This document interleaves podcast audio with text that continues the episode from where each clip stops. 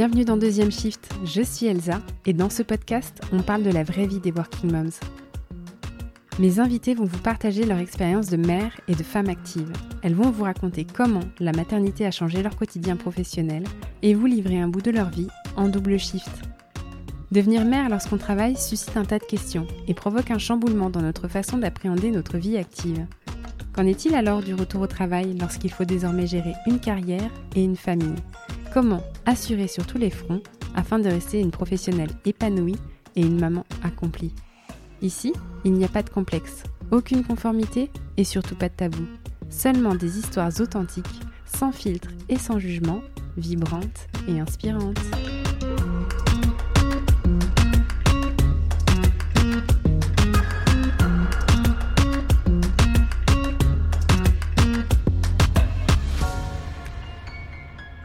Quelle légitimité avons-nous à changer radicalement de carrière sans passer par la case diplôme Dans cet épisode, Aurore, 38 ans, maman de deux adolescents, revient sur son parcours atypique qui l'a menée à successivement être opticienne, puis à la tête d'une école de pole dance et enfin thérapeute énergéticienne, tout ça en l'espace d'une quinzaine d'années.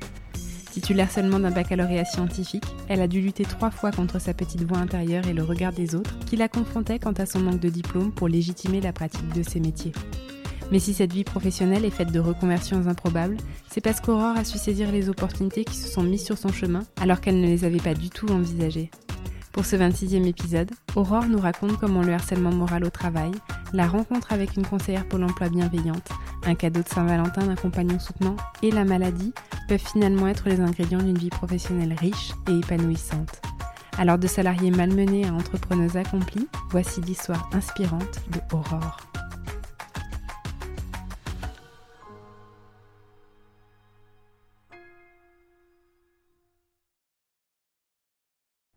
Salut Aurore. Salut Elsa.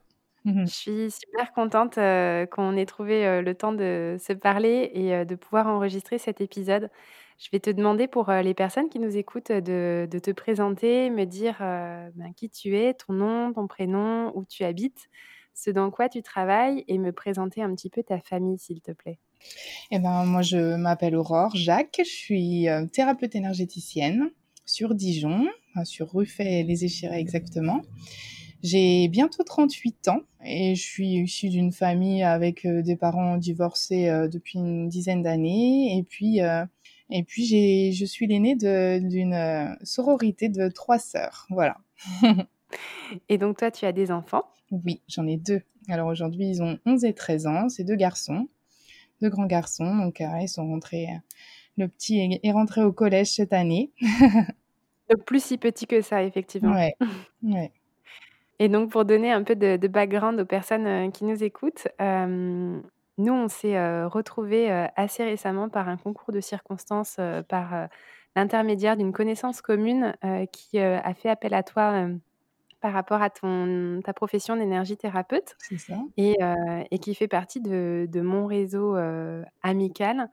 Et en fait, toi, tu es la fille de ma nounou oui. quand j'étais petite.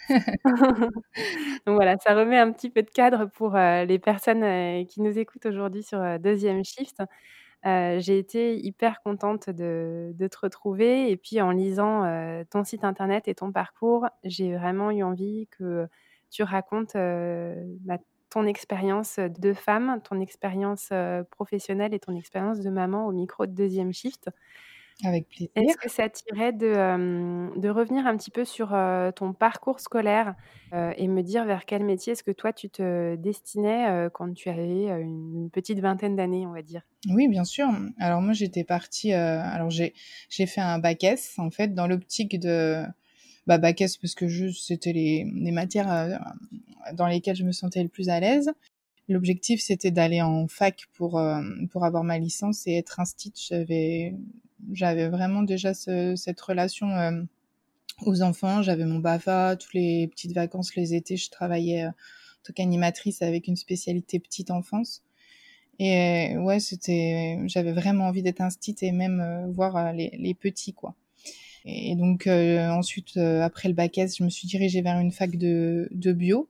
Je me voyais pas faire autre chose. C'était voilà, sciences de la vie, c'était vraiment la matière dans laquelle euh, j'étais la meilleure en, en cours. Puis finalement, ça a été un peu plus compliqué que que je le pensais puisque j'étais déjà en ménage avec mon tout premier amour d'enfance à cette époque-là. Donc enchaîner la vie d'adulte et puis la fac, ça a été compliqué. et puis il y avait beaucoup beaucoup de cours à apprendre et malgré tout, même si j'étais jusque-là, j'ai le système scolaire a jamais été trop trop adapté à, moi. J'ai toujours eu des difficultés à apprendre, à, à, me mettre dans les cours, puis beaucoup beaucoup de stress aussi à chaque examen. Donc j'ai décidé d'arrêter euh, parce que j'ai loupé mon doc d'un point, mais je me voyais pas du tout de le, de le repasser et je me suis mis sur le marché du travail. Donc euh, donc, DUC, pour les personnes qui ne sont pas françaises, c'est un niveau Bac plus 2. Ça n'existe plus, oui, maintenant, je crois.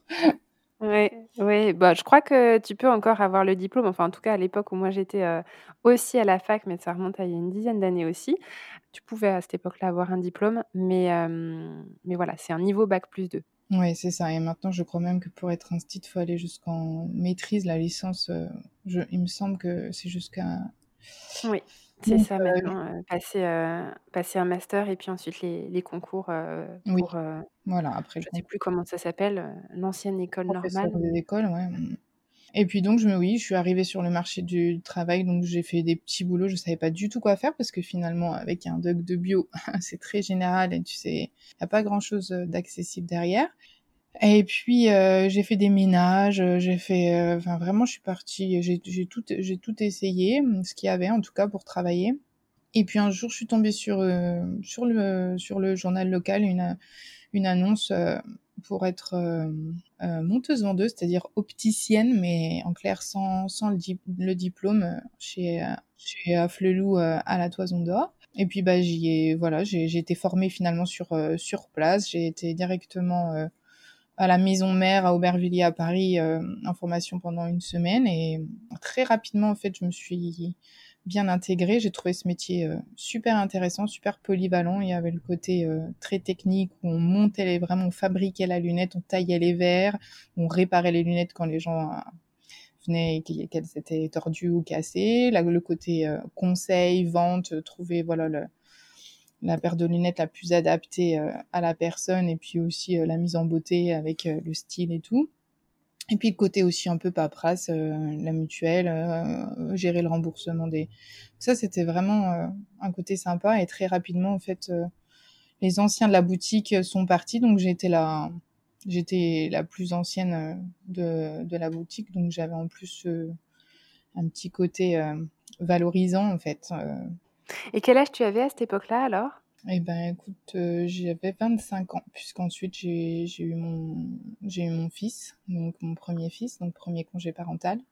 Ouais, j'allais te demander comment est-ce que c'est arrivé ton désir de maternité, euh, où t'en étais toi euh, dans ta vie affective, amoureuse? J'ai toujours rêvé d'être maman. Je crois que déjà à 15 ans, je, je disais vivement J'attendais juste le bon papa et, et j'ai retrouvé mon amoureux de, de lycée donc euh, euh, en 2004. On s'est on s'est donc du coup mis ensemble en, en 2005 et euh, très rapidement on s'est dit enfin là on se connaît on se connaît par cœur.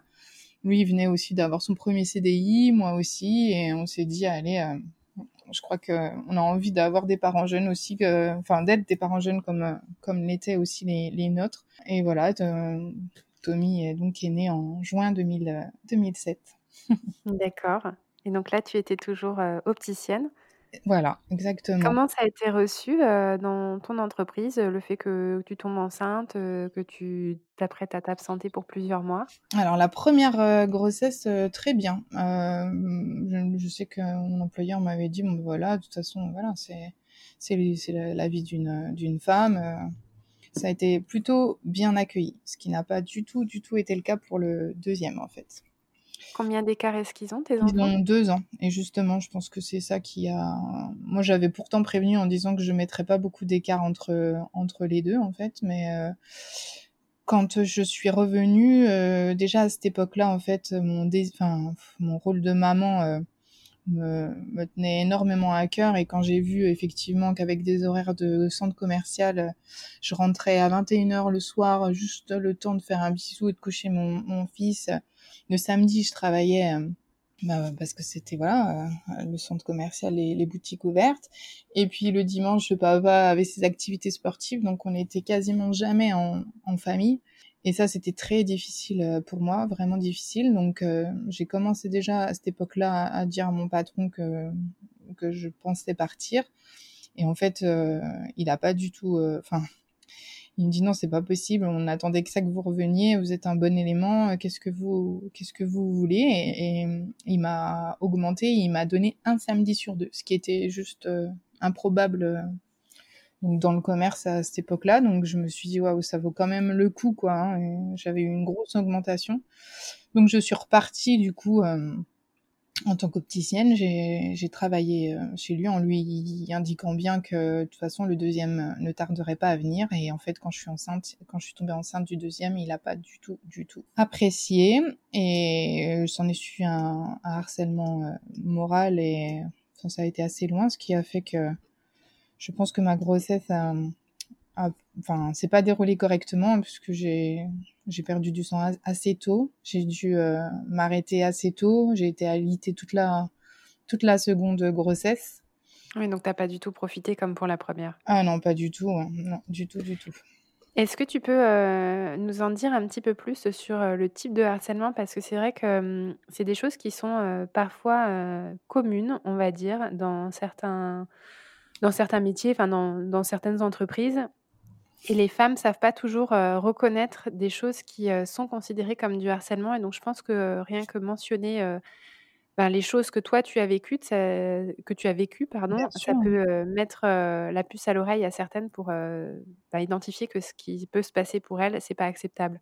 Alors déjà, il me parlait de plus en plus mal, hein, sur un ton vraiment condescendant la chose qui m'a vraiment le plus, le plus euh, vraiment marqué, euh, c'est qu'il m'interdisait de m'asseoir. C'est-à-dire que je perdais déjà un petit peu de temps. Enfin, à cette époque, je me dis, mais j'étais complètement folle de continuer à aller au boulot juste pour lui prouver que j'étais, euh, enfin, que j'étais un bon, une bonne employée, que, enfin, que je continuerais, enfin, que je le lâchais pas, que, enfin, que je. J'avais une conscience professionnelle. Exactement, mais je me dis, c'était de la folie.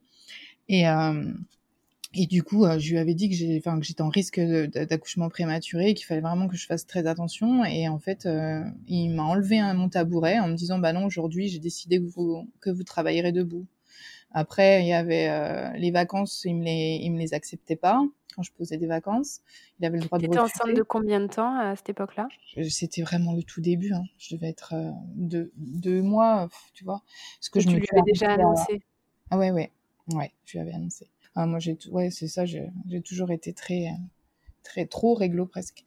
Et, euh, et du coup, euh, à la suite de ça, euh, oui, il me, il me mettait en vacances, en fait, quand je m'y attendais pas, et il me disait, bah, là, vous, par exemple, j'imagine que là, vous allez devoir payer la nounou, puisque vous n'avez pas le temps de, de, la prévenir comme quoi vous êtes en vacances. Et c'était effectivement le cas, de toute façon j'étais en vacances euh, et du coup j'étais obligée de dire à la nounou bah non je prends mon fils avec moi je vais pas vous le laisser. Et, elle me dit bah ouais mais du coup il faudra que vous me payiez. Enfin des choses euh, des choses comme ça. La paye j'étais la seule à l'avoir au 15 du mois alors que tout le monde les avait au 5 il me repoussait ma paye de plusieurs jours donc euh, ouais, ça a été assez loin, mais je l'avais vu faire avec d'autres. Hein. J'avais déjà vu, entendu dire, bah tiens, euh, voilà, il faut que je baisse la masse salariale. Euh, vous, je vais vous faire de partir en dépression. Enfin, c'était, c'est du lourd. Hein. Du coup, quand j'ai été, j'ai même été au prud'homme et ils m'ont dit, je le connais, on le connaît comme au loup blanc. Est-ce que vraiment, vraiment, vous avez envie de vous lancer là-dedans? Vous voulez pas vivre votre grossesse tranquille? Et j'étais énervée en me disant, mais si on, personne ne va au bout, il, il gagnera toujours, quoi. Ouais. Et, euh, et finalement, euh, bah, quand euh, j'ai fini à l'hôpital euh, alité euh, et puis j'ai dû faire une piqûre pour faire même les faire maturer les pulmonaires, et tout. D'ailleurs, je me suis toujours dit que problème de santé venait peut-être de, de ça, parce qu'on en parlera tout à l'heure, mais Arrête, tu me fais peur. Le mien aussi, il a eu la maturation pulmonaire. Ah non, bah non, non, ne pense pas à ça. Non, c'est parce qu'il a eu de l'asthme, l'asthme du, enfin, soi-disant de l'asthme du nourrisson euh, pendant des années. Et en fait, il a été traité à tort puisque, par en plus une spécialiste de la, de la mucoviscidose qui me disait, euh, mais Madame, je sais très bien quand je lui disais, mais on peut pas chercher une autre cause parce que là, vous avez beau augmenter les doses de médicaments, ça fait rien. Et elle me prenait de haut en me disant, mais Madame, je connais mon métier, je sais que c'est de l'asthme du nourrisson. Et en fait, quand je suis sortie du, du public pour aller dans le privé et que j'ai fait d'autres examens, il avait une malformation cardiaque en fait. D'accord. aurait pu détecter même euh, même dans mon ventre. Hein, euh, voilà, je me dis c'est c'est le destin parce que on est passé à côté euh, pendant les deux deux enfin deux premières années de, de sa vie quoi. Donc du coup, il a été opéré assez tard. Donc, oui, on est on va revenir sur, sur cet aspect, de, de votre vie, à toi et à ton fils, qui a aussi été, un élément déclencheur, au niveau, professionnel. Mais si on peut juste, du coup, terminer sur comment ça s'est passé finalement pour, pour la séparation avec ton employeur précédent. Est-ce que tu as décidé d'aller au bout des prud'hommes ou est-ce que finalement, après ton alitement, tu t'as laissé bah, tomber écoute, ouais, quand j'ai eu la phrase de cette petite dame au prud'homme qui a résonné dans ma tête quand j'étais sur mon lit d'hôpital, hein, et je me suis dit non, en fait, stop quoi. J'arrête de lui donner ce pouvoir sur moi. Je vis la, la fin de ma grossesse le plus paisiblement possible et la vie fera fera les choses, euh, voilà, la justice euh, divine, comme on dit, fera les choses. Moi, finalement, j'ai mis mon bébé au monde et quand il a fallu que je retrouve, que je retourne au travail, malgré tout, j'ai encore beaucoup hésité en me disant mince, j'ai quand même un samedi sur deux, un bon salaire, peut-être que finalement, une fois que j'y retournerai, maintenant que j'ai les deux enfants, et bah tout va rentrer dans l'ordre. Donc j'étais prête à y retourner. Je me dis avec le, recul, j'étais complètement dingue. Et là, contre contre toute attente, c'est lui qui m'a dit euh, non mais on s'est quitté entre en de, trop mauvais termes. Euh, je vous propose de de faire une rupture conventionnelle. Et, et finalement, euh, j'ai accepté. j'ai accepté tout de suite. Bon après, il y a eu encore une fois un peu de trahison dans le salaire et puis la prime qui m'a qui m'a donné puisque ça n'a pas du tout été euh, ce que j'attendais mais bon dans tous les cas euh, c'est ce qui m'a permis de passer à l'étape suivante de, de ma vie quoi. Ouais. Et alors euh, l'étape suivante de ta vie telle a-t-elle été surprenante je trouve. Oui très très surprenante. Donc pendant mon congé parental donc je m'occupais donc de mon, mon petit loulou. Et puis moi j'avais envie de me, me, me mettre euh, voilà un petit peu au sport, euh, trouver une activité sportive. Et j'étais tombée sur, euh, je sais même plus, hein, j'ai plus trop les souvenirs, mais sur une vidéo de, de pole dance et sur un sur un forum et de, de femmes et de voilà et, euh, et j'avais trouvé cette discipline magnifique quoi en, force et en grâce. Et, et mon chéri me dit, mais pourquoi tu, tu en fais pas? Et à cette époque-là, il n'y avait aucun cours, mais vraiment, c'était que ça, c'était que développé à Paris. Il doit y avoir une école à Paris et une école à Marseille, rien en province. Et euh, du coup, il m'a dit bah pourquoi t'achètes pas une, une barre? Et puis euh, il y a plein de vidéos YouTube d'américaines, euh, etc. Et donc il m'a offert ma barre pour la Saint-Valentin. et euh, et euh, elle a donc la barre a trôné dans mon salon pendant plusieurs années. C'est comme ça que Timéo a appris à marcher autour de la barre et j'ai plein ah, c'est excellent c'était le manège hein, parce qu'en fait la barre elle était sous, sous roulement donc elle tourne elle a la faculté de tourner sur elle-même aussi donc c'était aussi euh, enfin leur échappatoire aussi aux enfants et euh, voilà ils passaient du temps sur la barre tous les jours tous les jours à tourner à s'envoler donc c'était l'activité pour tout le monde, quoi. Ouais, vraiment. Et, puis euh, moi, du coup, dès qu'il y avait, dès qu'il était à la sieste, hop, euh, je m'entraînais. Et alors là, je me suis dit, euh, c'est pareil, des choses dans la vie où on te donne la connaissance, tu dis c'est pas possible. J'enchaînais figure après figure, tout était fluide et je passais les paliers de niveau technique vraiment les uns après les autres. donc tu faisais tout ça toute seule avec des vidéos YouTube? Exactement, à la Et tu avais fait de la danse ou de la gym ou quelque chose quand tu étais plus jeune?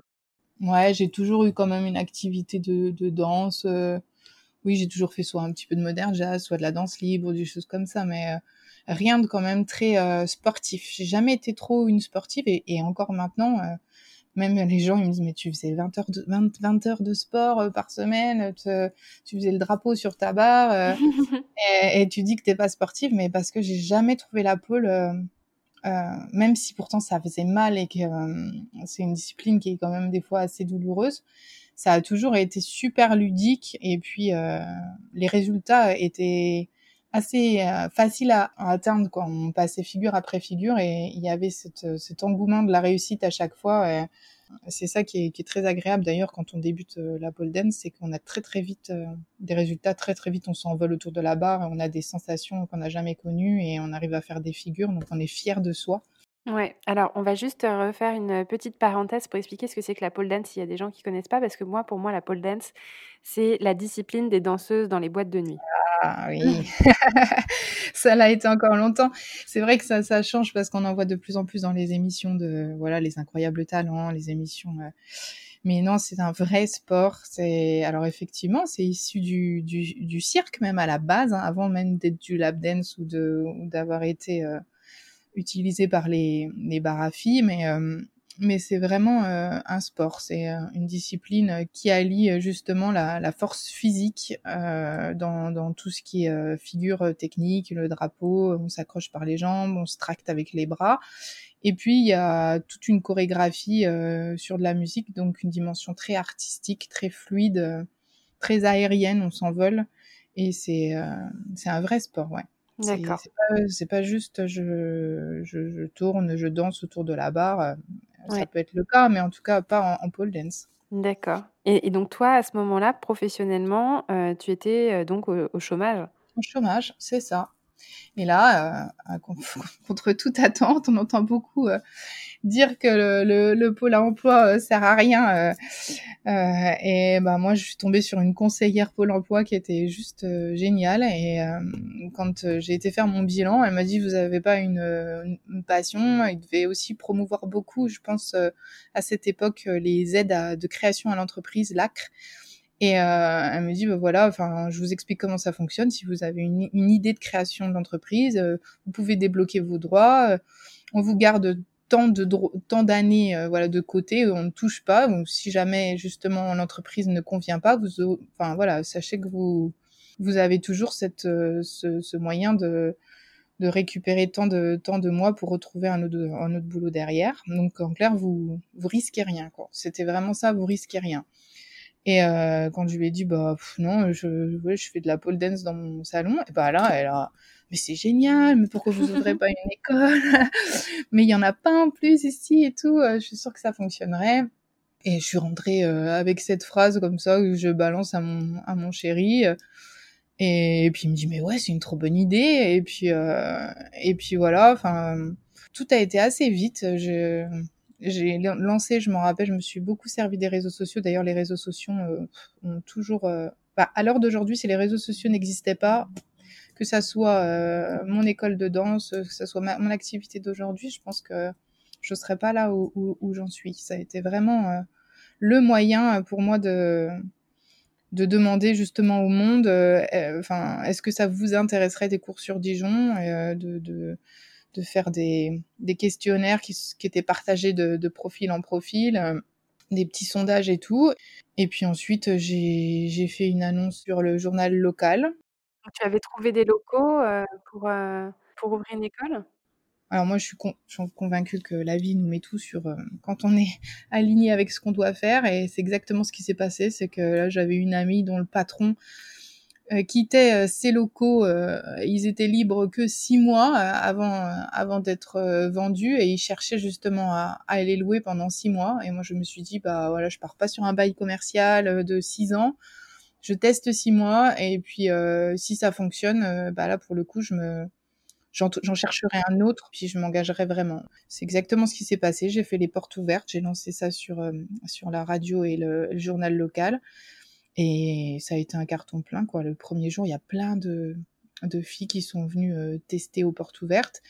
Je crois que j'avais déjà 40 élèves à la fin de la journée. Et puis ensuite, on est monté, euh, on est, on, est monté très haut à 100, 200, 300 élèves. Enfin, et tu étais seule, du coup, alors, euh, à être prof de pole dance? C'est ça. J'étais seule et... Et t'avais jamais fait ça, même avec des amis, de, de les entraîner alors j'ai commencé comme ça dans mon salon, c'était rigolo parce que au début, j'ai avant de lancer l'école, j'avais sur le bon coin à l'époque, j'avais mis une annonce cours de pole dance et du coup euh, mon chéri était dans la chambre avec son ordinateur et, les, les, filles venaient euh, prendre leur cours individuel de pole dance euh, dans mon salon quand tout le monde euh, dormait le, le soir. avec le recul, c'est trop marrant, mais ouais, ça a commencé comme ça en fait. Quand et d'ailleurs, c'est rigolo parce que j'ai une de mes élèves qui a vraiment commencé dans mon salon, qui après m'a suivi dans mon, dans mon école et qui est devenue une de mes amies. Et, on en parle souvent quand tu te rappelles des premiers cours quand c'était dans son c'était juste improbable comme même elle, même elle, elle se dit euh, j'étais venue prendre des cours dans le salon de quelqu'un quoi. Tu vois c'était trop euh, ouais c'est clair. Rigolo. Et donc l'école euh, se lance avec toutes ses élèves. Est-ce que tu recrutes d'autres personnes pour animer les cours? Je l'ai fait assez tardivement quand vraiment j'ai commencé à être euh, très fatiguée, euh, j'ai senti mon corps qui commençait à me lâcher petit à petit, et c'est là où, où, Timéo, donc, euh, où on a découvert justement les problèmes de santé de, de Timéo, et où il a fallu euh, l'emmener à Paris et le faire opérer. Donc, ça a été très éprouvant pour pour toute la famille, et moi j'avais vraiment plus de plus de jus du tout, quoi. Parce que tu travaillais beaucoup du coup dans l'école? Ouais, ouais, ouais, je, je m'entraînais la journée et je donnais les cours le soir de 18h à 22h. Donc, euh, je m'entraînais le matin, on va dire. Et puis euh, là, du coup, Timéo était euh, à la crèche, ou deux fois, il venait à la salle avec moi. Il y avait les tapis, il faisait des cabanes. Enfin, il y avait, il venait souvent avec moi faire de la pole pour les entraînements. Et puis le soir, c'était leur père qui les gardait. L'après-midi, je restais avec eux généralement. Et puis donc vous partez à Paris pour, le faire opérer de cette malformation cardiaque dont tu parlais un petit peu avant? C'est ça, voilà, cette malformation en fait qui et en fait, c'était une veine qui lui passait sur l'œsophage et la trachée et qui, le faisait tout le temps, tousser et ronronner, ronronner, ce qui était pris pour de l'asthme, mais qui n'en était pas en fait. Enfin, qui en est devenu quand même, mais c'était pas c'était pas la cause. Et puis du coup, bah, j'ai partagé, euh, on avait des chambres euh, en double avec euh, deux mamans et deux enfants, avec une, une, maman qui était au tout début du, du Reiki, elle faisait de, voilà, des soins énergétiques. bah, comme les enfants étaient en convalescence et dormaient énormément, on avait, on avait tout notre temps pour papoter et se raconter nos vies. Et elle me dit, bah, si tu veux, pour toutes tes douleurs de, de, corps et tout, on peut, je, te peux faire je peux te faire des soins et tout. Et elle avait un espèce de pendule euh, qui lui disait euh, qu'en fait, euh, elle pouvait pas travailler sur moi. Et elle a appelé sa maître Reiki à l'époque au téléphone qui lui a dit, mais tu ne pourras pas travailler sur elle, elle a, elle a plus d'énergie que toi à cette époque-là, j'ai pas trop entendu le message. Hein. Parce que tu comprenais pas forcément ce que c'était. Toi, tu découvrais ce qu'était l'énergie thérapie, le reiki. C'est exactement ça. Et surtout, le mot énergie, c'était pour moi euh, avoir la pêche, euh, avoir la forme. Euh, je suis pleine d'énergie. Et à cette époque-là, j'étais tout sauf ça. Donc, qu'on me dise, tu as de l'énergie, c'était, ça, ça me parlait pas. Et du coup, quand je suis rentrée, malgré tout, quand je suis rentrée à Dijon, ça m'a donné envie de d'aller voir de ce côté-là. Donc, j'ai été voir une magnétiseuse sur Longvie. Euh, pour mes, toujours mes douleurs de hanche. Euh, et euh, bah, elle m'a redit la même chose. Elle m'a dit je ne peux pas vous soigner. je vous envoie vers celui qui m'a soigné moi parce que je peux pas vous soigner en fait. Vous êtes, vous avez plus d'énergie que moi. Et elle savait que quelqu'un t'avait déjà dit ça ou alors elle te l'a dit sans savoir qu'on t'avait déjà. Alors je me rappelle plus. Je pourrais pas te dire. Je me rappelle plus du tout. Mais du coup quand je suis retournée voir celui qui l'a soigné elle et eh ben, il m'a redit pareil. Il m'a dit vous avez un taux vibratoire très haut. Euh, vous pourriez presque vous soigner vous-même euh, et tout. Euh. Et là, je me suis dit non mais c'est n'importe quoi. Enfin moi je suis je vais je devais avoir la championne de pôle du monde qui venait faire un stage à mon école. Je me dis mais comment je, je, suis fatiguée, comment je vais devant toutes mes élèves pouvoir monter à la barre, j'arrive à peine à me tracter et tout. Et je, enfin, j'étais vraiment, j'étais vraiment vidée, j'étais vraiment pas bien à cette époque-là. Et d'ailleurs, je me rappelle que j'avais, c'était à l'époque où je me suis justement intéressée à tout ça et j'ai contacté une médium qui m'avait dit, euh, si vous voulez pas comprendre que ça y est, c'est la fin de votre aventure euh, de la danse, c'est que c'était juste pour euh, vous faire prendre conscience à quel point vous aviez de l'impact sur sur les autres et à quel point vous étiez une thérapeute, puisqu'en fait, c'est bien plus qu'une école, je pense que j'ai créé à cette époque-là. C'était des vrais cercles de femmes encore maintenant, les élèves que je recroise, elles me disent, enfin voilà, elles ont des une nostalgie de cette époque-là en me disant, mais la pôle, enfin, on attendait notre cours de la semaine avec impatience pour retrouver nos copines. Leurs vraies copines d'aujourd'hui, c'est c'est les filles de de la pôle. Il y a eu des vraies amitiés qui sont nées on était tout le temps en cercle. On y en avait des, des grands moments de, de discussion, de partage. On s'encourageait. Enfin, à côté de ça, on faisait des soirées, des soirées dressing, des soirées papotage. Enfin, il y avait des vrais trucs de filles, quoi. Ouais, ouais. Et d'ailleurs, ça me fait penser ce que tu dis à, des phrases qui revenaient très souvent. Souvent, elles m'ont dit tu m'as réconcilié avec la jante féminine parce que c'était des filles qui avaient été parfois euh, jugées ou moquées euh, dans la danse classique ou dans d'autres euh, disciplines et ou même dans la vie. et elles me disaient mais je, je elles avaient vraiment retrouvé euh, ben, le plaisir d'être entre filles, quoi. Ben oui, justement, parce que ça, ça faisait partie des, euh, choses euh, dont je t'avais parlé quand on, a échangé, le regard des autres par rapport à, à cette discipline. comme je te le disais, moi, pour moi, la pole dance, c'est voilà, les bars à filles, les boîtes de nuit. Et donc, du coup, jamais j'aurais eu envie d'aller faire de la pole dance. C'est très personnel. Hein, mais parce que j'aurais jugé ça un petit peu voilà, sur, sur un côté, provoque ou je sais pas.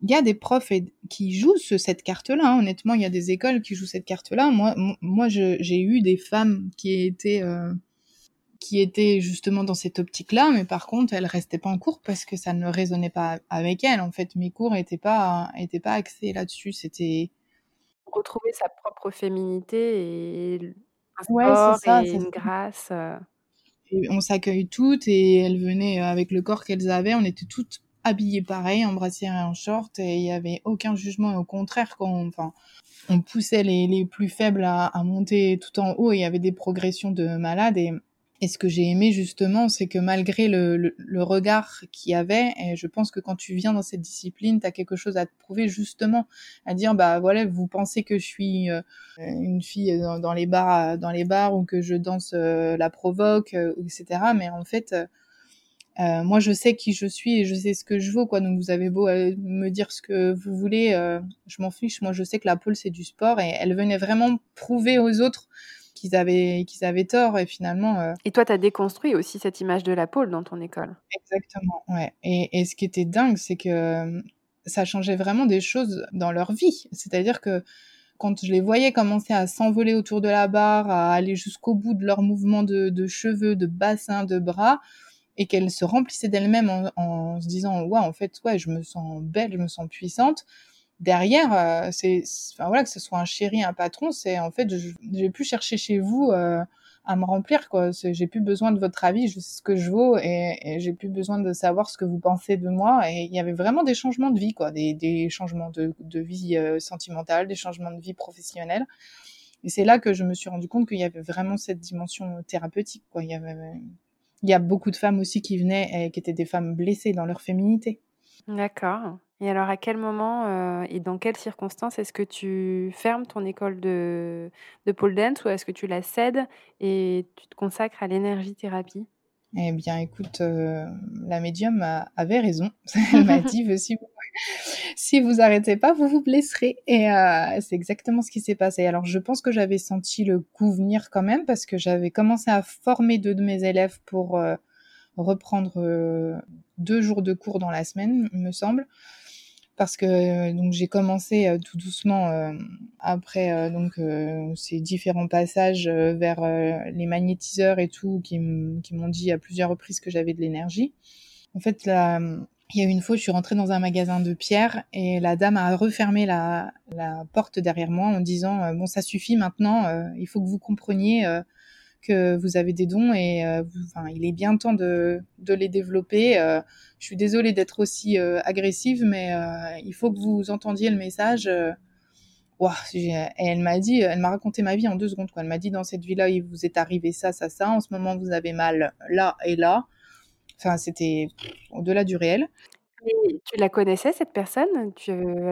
Ah non non non non non, c'est une, une, dame qui tient un magasin de pierre et, euh, et du coup euh, derrière ça, je suis, rentrée, à la maison et j'ai dit à mon chéri, bon, bah écoute, euh, puisque je, soi-disant j'ai des pouvoirs magiques. le chat, mon chat à l'époque avait une conjonctivite qui, malgré les antibiotiques, ne passait pas.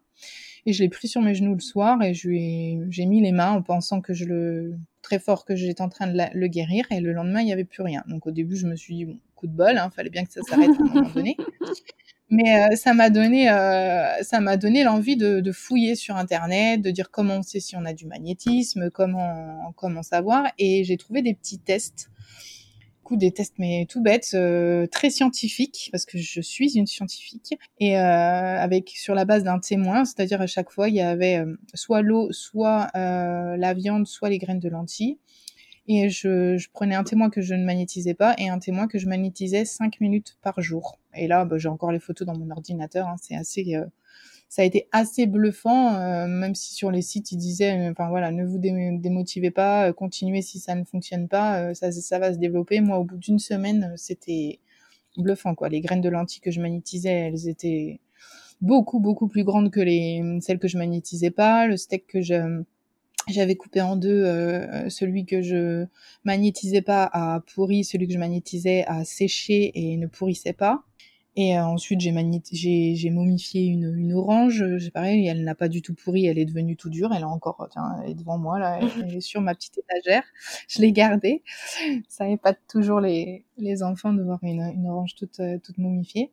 Et euh, bon là, je me suis dit bon bah ok quoi. Il y a un moment donné, il faut que il faut que je me rende à l'évidence. J'ai appelé euh, mon père, je m'en rappelle, qui m'a dit mais tais-toi, tais-toi tu feras ça pour la famille, les amis, mais il faut pas en parler, c'est exercice illégal de la médecine, nanani, nanana. Enfin, il m'a renvoyé toutes ses peurs, en fait. Et là, j'ai appris que mon papa avait un pendule dans sa poche depuis des années.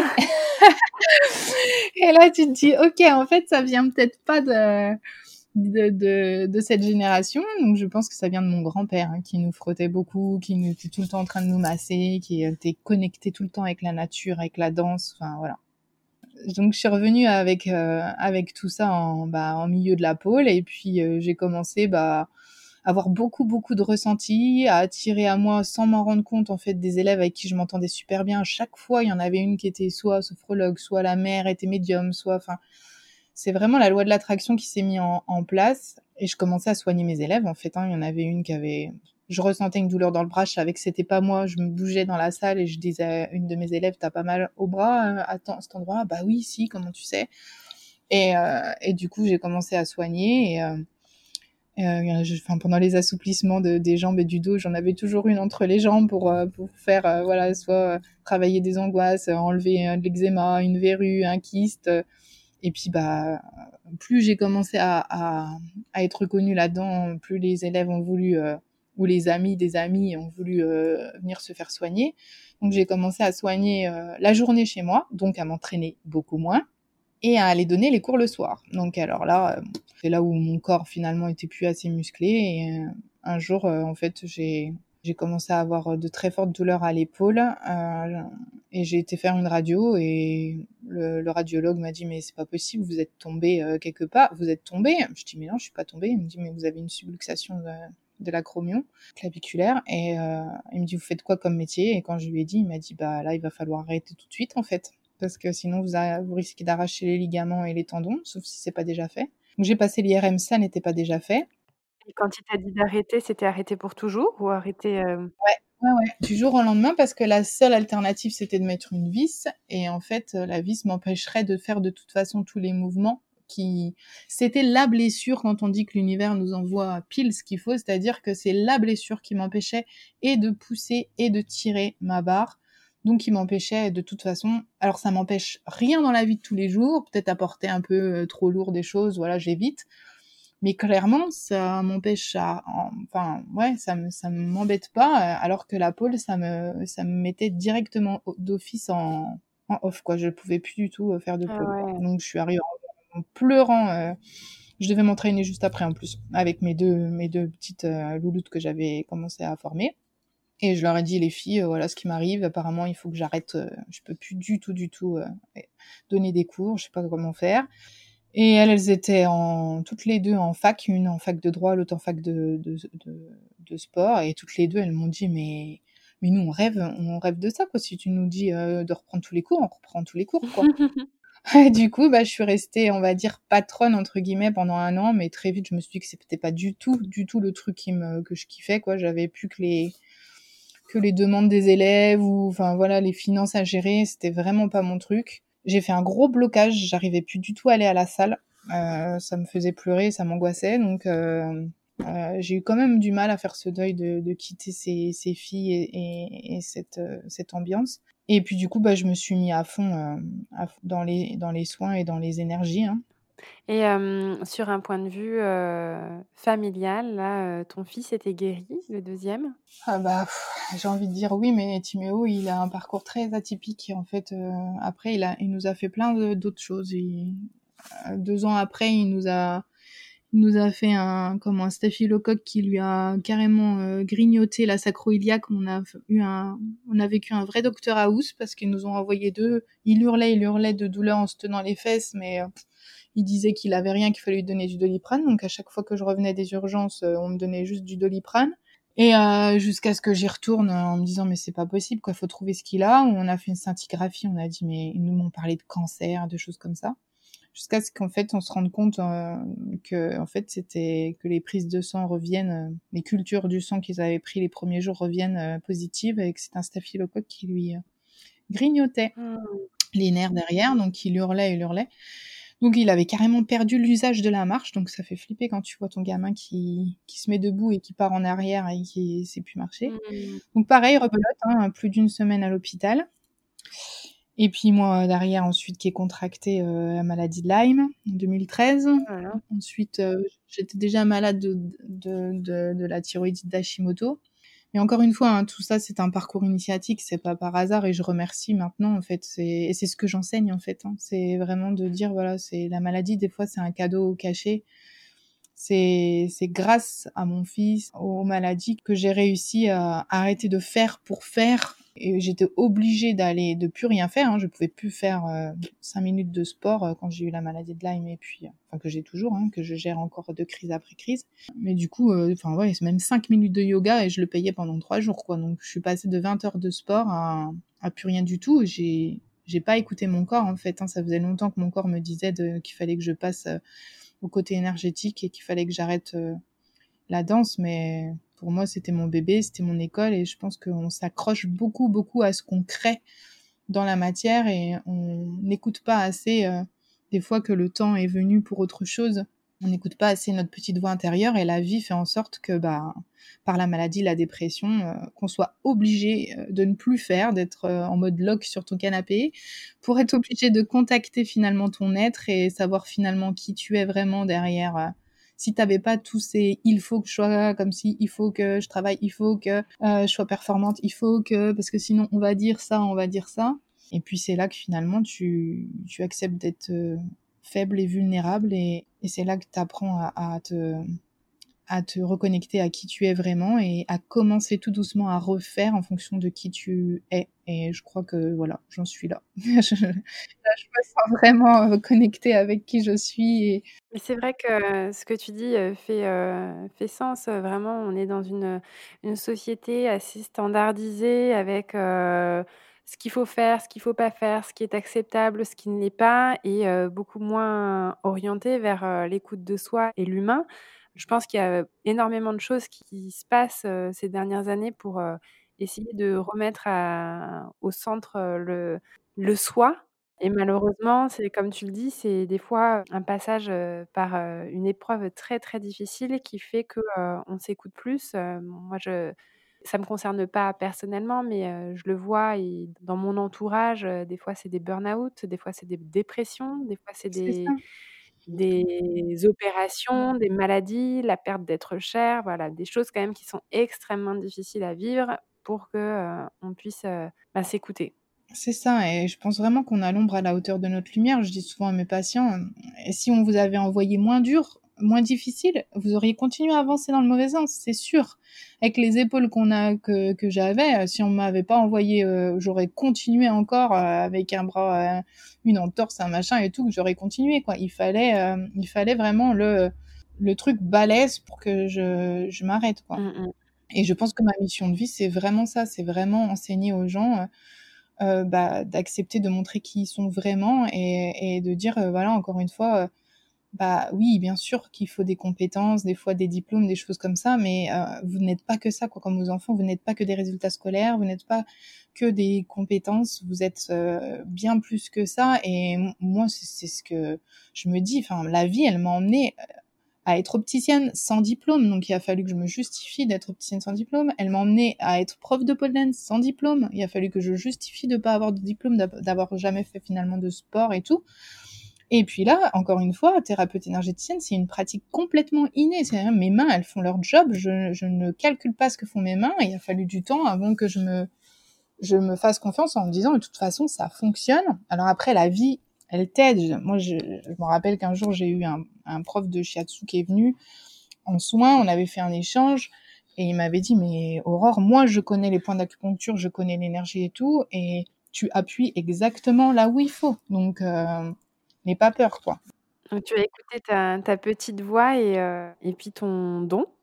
Ouais, c'est ça, mais toujours quand même avec euh, qu'est-ce que vont dire euh, les autres. Enfin voilà, je vais passer pour la sorcière de, de Ruffet, ou alors je vais passer pour la stripteaseuse, ou à chaque à chaque époque de ma vie, il a fallu que je ouais je j'assume le fait que moi je savais qui j'étais, ce que je faisais, et que ça n'avait rien à voir avec ce que les autres pensaient, pouvaient penser de moi. Quoi. Ouais, et est-ce que c'était vraiment ce que les autres pensaient ou est-ce, est-ce que c'était ce que tu avais peur qu'ils pensent? Oh bah, il y en a qui pensent ça, mais, euh, mais bien sûr que ça vient là. Une fois que tu n'as plus peur de ce que les, ce que les autres pensent, tu es complètement libre, délivré, en fait. Tu, tu incarnes qui tu es vraiment et, et c'est là que tout roule, parce que finalement, quand tu incarnes qui tu es vraiment, tu rayonnes ta, ton vrai toi et tu ne fais qu'attirer à toi les personnes qui vont être connectées avec ton vrai toi. Et ça, c'est pareil, c'est quelque chose que j'enseigne. Quand on a des masques, on ne se permet pas d'être aimé pour qui on est. Les gens, ils aiment ce qu'on ce qu'on monte, mais du coup, il y a tous ces gens qui sont vides d'amour, c'est dire, ouais, ok, je suis aimé, mais je suis aimé pour ce que je monte ou ce que je m'efforce d'être. Et en fait, jamais je suis aimée pour qui, jamais j'ai toujours ce doute de me dire, mais si j'enlevais les masques, qui m'aimerait pour qui je suis vraiment? Ouais, tout à fait, tout à fait. Euh, revenons-en à ce que tu avais dit, ton père. Ça m'a marqué quand tu dis euh, ne dis rien, c'est une pratique illégale de la médecine. Comment est-ce que tu as structuré euh, ton activité? Quel est ton statut professionnel? Euh, puisque voilà le, terme euh, thérapeute euh, est parfois contrôlé, on va dire. Que je voudrais savoir comment est-ce que toi tu as structuré ton activité, à quel moment est-ce que tu as décidé d'ouvrir un cabinet et, tout ça? Alors j'avais déjà finalement ouvert un établissement déjà quand je commençais à soigner en même temps que que j'avais encore l'école de danse. Je m'étais créé un, du coup un autre numéro de donc j'étais en entreprise individuelle avec la, la pôle mais euh, j'avais créé un nouvel établissement pour les soins. D'accord. Euh, au sein de mon entreprise individuelle. Et quand j'ai vendu mon école, je me suis mis euh, sous un statut d'auto-entrepreneur en profession euh, libérale. Et, euh... Et, du coup, est-ce que quand tu dois déclarer euh, une activité d'énergie-thérapie, est-ce que c'est associé à une, une fonction de, de, consultance, de coaching? D'auto-entrepreneur en, en, profession libérale. Ok, ouais. donc tu ne dois pas justifier quelque chose par rapport à un secteur d'activité des soins ou de, quoi que ce soit? Non, c'est ça, c'est vraiment soins autrui, profession libérale. Et donc oui, financièrement, ça, l'école, euh, l'école effectivement m'a permis, la vente de l'école m'a permis de glisser tout doucement. C'est pour ça que j'ai la vie fait quand même bien les choses, c'est que ça m'a permis effectivement de passer ma période de, de maladie et de, de redécouverte de mon nouveau moi avec tous ces dons et tout et de pouvoir euh, avoir euh, quand même de quoi euh, manger et, et, subvenir aux besoins de ma famille, quoi. Ouais. ouais, ouais parce que forcément, quand tu t'es installé, enfin forcément non, pas forcément d'ailleurs, mais quand tu t'es euh, installé en tant qu'énergie thérapeute, il a fallu te refaire une clientèle qui était tout à fait différente de, de celle que tu avais pour la pole dance. C'est ça. Ouais, ouais, bah, c'est, ça a commencé quand même avec mes élèves, hein. Les premières patientes, finalement, c'était mes, c'était mes élèves. Mais euh, après, très rapidement, les amis des amis. Euh, et puis, euh, oui, ça, la clientèle a, changé. Mmh et est-ce que tu pratiques des soins sur ta famille, sur tes enfants, ou est-ce que tu fais une séparation parce que tu es trop impliqué émotionnellement dans, dans ces ces maladies ou ces petits bobos que peuvent arriver dans ta famille qui peuvent arriver C'est une bonne question. Alors, j'ai la chance d'avoir de l'impact sur ma famille, en tout cas sur certains membres. Pour mon père, ça marche exceptionnellement bien. C'est-à-dire qu'il peut venir avec un, un labago ou avoir mal au, dos et ça, ça marche plutôt bien. Et puis certains membres de ma famille, peut-être un, un peu moins, parce qu'effectivement, euh, je sais pas si c'est une question de, de don euh, enfin, ou de vibration, mais je pense qu'effectivement, comme tu l'as dit, c'est une, c'est une question d'implication émotionnelle. Il y, a des, il y a des personnes où euh, je vais peut-être trop vouloir être la sauveuse et finalement je m'implique trop et, et ça marche pas comme je le, comme je le voudrais. Mmh. Mes enfants, c'est eux qui réclament. Mon chéri, c'est lui qui se programme dans mon agenda. Je, me fais, je me fais comment, voilà, je me suis fait. Au début, je, je proposais tout le temps parce que j'avais envie de tester, j'ai envie de voir ce que ça faisait. Enfin, et non, euh, ça fait longtemps maintenant que qu'en fait, euh, ils sont libres de, de, me demander. Donc oui, c'est régulier, c'est régulier quand même que les enfants me disent maman, tu peux me faire un soin? Et puis euh, pareil pour mon chéri, chéri tu pourras me faire un soin. Souvent, c'est le dimanche matin. et, euh, et, du coup, ouais. Et puis, les, les animaux aussi. Hein. Les animaux, je soigne aussi beaucoup. Les chats, les chiens, enfin tout. J'ai même fait un serpent. Ouais. Ça marche euh, même, euh, même, encore mieux parce qu'ils n'ont pas le mental. Ils prennent ce qu'il y a à prendre et puis voilà. Et oui, et oui. Et toi, tu disais un peu plus tôt que ton fils allait à la crèche, que l'après-midi, tu avais les, les, enfants avec toi. Aujourd'hui, qui sont grands. Est-ce que ça a été une problématique ou en tout cas est-ce que ça a été un questionnement sur le fait de, de t'installer en indépendante pour gérer ton planning avec le planning de tes enfants? Ah non, c'est plutôt, c'est plutôt ce que je recherchais en fait, le fait d'avoir un, un métier indépendant, de pouvoir passer un maximum de temps avec eux, hein, à partir du moment où j'ai été indépendante, euh, ils, ils, ont plus de système de garde. Hein. Je te disais tout à l'heure Timéo à la crèche, mais je crois même pas qu'il y ait été. Hein. C'est Tommy qui a été à la crèche et j'étais donc du, du coup euh, euh, pas du tout euh, encore indépendante. Mais ils ont toujours été avec moi. C'est aussi ce qui a fait, euh, a fait que je me suis lancée dans cette aventure malgré la, la, la trouille de me dire est-ce que je vais être capable de monter une entreprise et de bah, et de, de, la mener à bien, mais c'était aussi de me dire, mais voilà, je vais pouvoir faire mes horaires quand je veux, euh, je les emmènerai euh, à l'école, euh, je vais pouvoir aller les chercher le midi, manger avec eux, aller les rechercher le soir et partager tous ces moments avec eux. D'ailleurs, j'ai toujours senti que quand ils seraient au collège, c'est là que mon activité serait à, à son comble parce que voilà, ils savent se gérer au niveau des devoirs, euh, ils ont plus de besoin de moi, ils font leur goûter, ils gèrent, ils gèrent leur vie et c'est exactement ce qui est en train de se, se passer en fait. Ma créativité est repartie euh, plein pot, j'ai plein de projets et tout et, et ça c'était vraiment une intuition très profonde de me dire euh, je sais que je vais me donner à fond pour mes enfants et qu'à un bout d'un moment voilà, je vais vraiment me recentrer sur moi et que ma vie professionnelle prendra un autre essor, un autre tournant quand ils seront au collège. D'accord. Et donc là, ça fait deux ans hein, que tu te disais que, que tu es euh, énergie thérapeute, que tu as ton ça fait, ça fait 5, 6 ans. Ah, 6 ans, d'accord. Ouais. Ok. C'est parce que je, j'ai vendu l'école en 2015, mais j'avais déjà, ça faisait déjà un an, euh, c'est 2014 que j'avais créé cet établissement de, d'énergie thérapie à côté. Et puis, euh, et puis donc voilà, à partir de 2015, j'étais auto-entrepreneur, vraiment que donc ça fait vraiment ouais, six ans que je suis euh, que je suis installée en tant qu'énergéticienne. D'accord, ok. Et donc euh, là, la rentrée au collège de ton deuxième s'est fait cette année, il y a quelques mois. Et donc, quel est le, le, nouveau tournant de ta vie professionnelle que, que tu disais juste avant bah, euh, je me forme à la naturopathie déjà, c'est depuis l'année dernière. Donc, euh, je, compte euh, boucler le diplôme voilà, dans le, semestre qui va arriver. Et finalement, je me dis que toutes ces connaissances, elles vont pas forcément me servir à être un naturopathe en, en soi, mais à donner beaucoup d'informations gratuites. J'ai vraiment envie de je trouve qu'il y a trop de personnes euh, sur cette terre qui justement ont vraiment cette envie euh, sincère de vouloir euh, chambouler leur quotidien et avoir une vie qui est authentique avec leur, leur vrai désir et qui ne savent pas par où commencer, qui savent pas quoi faire, qui savent qu'ils voudraient mieux manger mais ils savent pas comment mieux manger, ils savent qu'ils devraient effectivement être un peu moins sédentaires mais ils savent pas quoi faire. ils ont des pathologies, mais ils ont été voir enfin voilà, la médecine allopathique n'a pas résolu euh, leurs soucis euh, et j'ai vraiment envie. Euh, moi, je suis trop frustrée quand je, fais mes soins psycho-émotionnels et énergétiques et que derrière, je vois que les gens, bah voilà, ils mangent pas forcément correctement ou il y a plein de choses qui que je je peux leur donner des conseils, mais mais j'ai pas la casquette pour et, et ça serait pas quelque chose de, de qualité. Donc je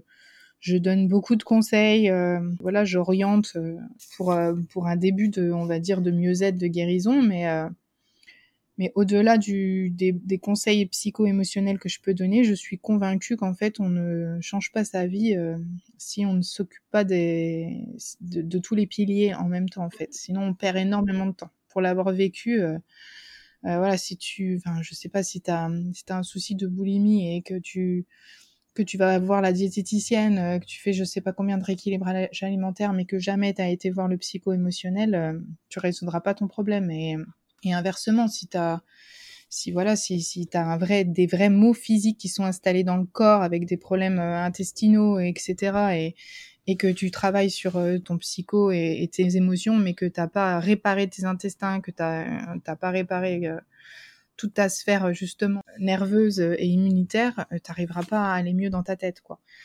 Donc j'ai vraiment ce projet de, créer une équipe. J'ai vraiment envie de réunir euh, des praticiens, euh, mais des relations d'âme, vraiment des, gens qui sont sensibles aux énergies et à ce que je fais, et de proposer des accompagnements complets où la personne sera vraiment accompagnée, guidée sur tous ces plans en même temps en fait. Je sais parce que je l'ai trop vécu. Je suis partie euh, dans plusieurs modes alimentaires différents, dans plusieurs sports différents, pour au final me rendre compte que j'ai été trop à l'extrême.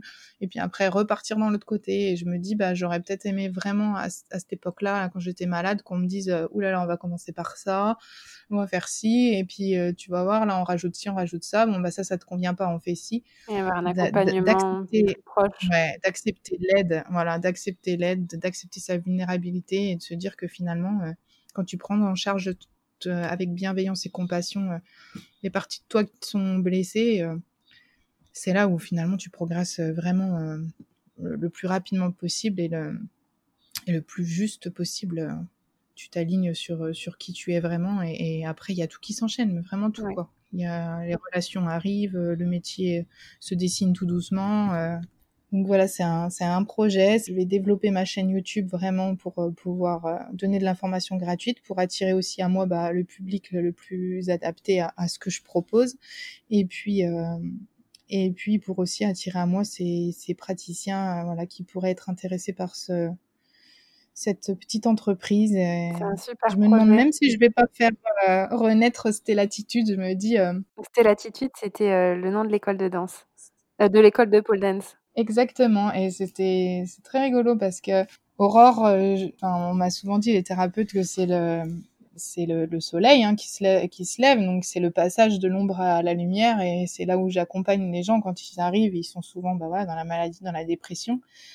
Et Stella, c'est pareil, c'est l'étoile. C'est l'étoile, c'est comme le soleil. C'est, c'est, sans le savoir, j'avais donné ce nom-là, c'était l'attitude, et je me dis, voilà, j'ai, j'aimerais que les gens osent briller et aient justement cette telle attitude et euh, et je pense que ouais, je veux ça dans, dans cette tête, dans ma tête, euh, pouvoir euh, faire renaître cette attitude et peut-être une Stella Academy ou voilà avec une plateforme où les gens pourraient s'entraider, se se partager leurs expériences de vie, parce que je pense qu'on est on n'est pas 7 milliards sur terre pour rester dans son coin et que chaque expérience vraiment peut résonner euh, voilà, je peux, raisonner. On, personne ne détient la vérité, mais, mais chacun a, a, une vérité qui peut, qui peut chez, chez d'autres personnes et je pense qu'on peut tous s'aider. Donc c'est vraiment ça. Je voudrais, un peu comme à l'image de, de ce que j'avais créé en pôle, pouvoir euh, recréer cette communauté d'entraide et, et, trouver une équipe cette fois-ci, ne plus avancer seule, puisque je pense que si j'ai été blessée, c'est parce que justement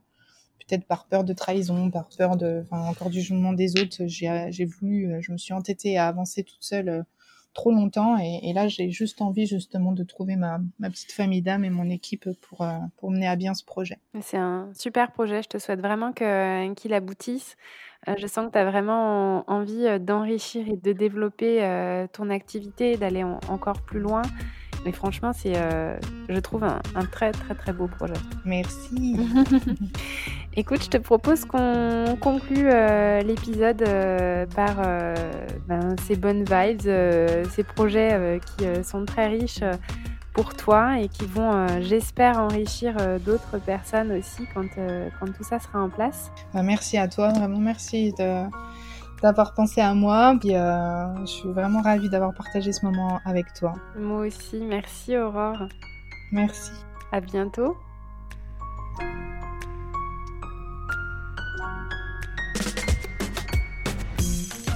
Cet épisode est maintenant terminé. J'espère que vous avez pris autant de plaisir à l'écouter que j'en ai eu à l'enregistrer.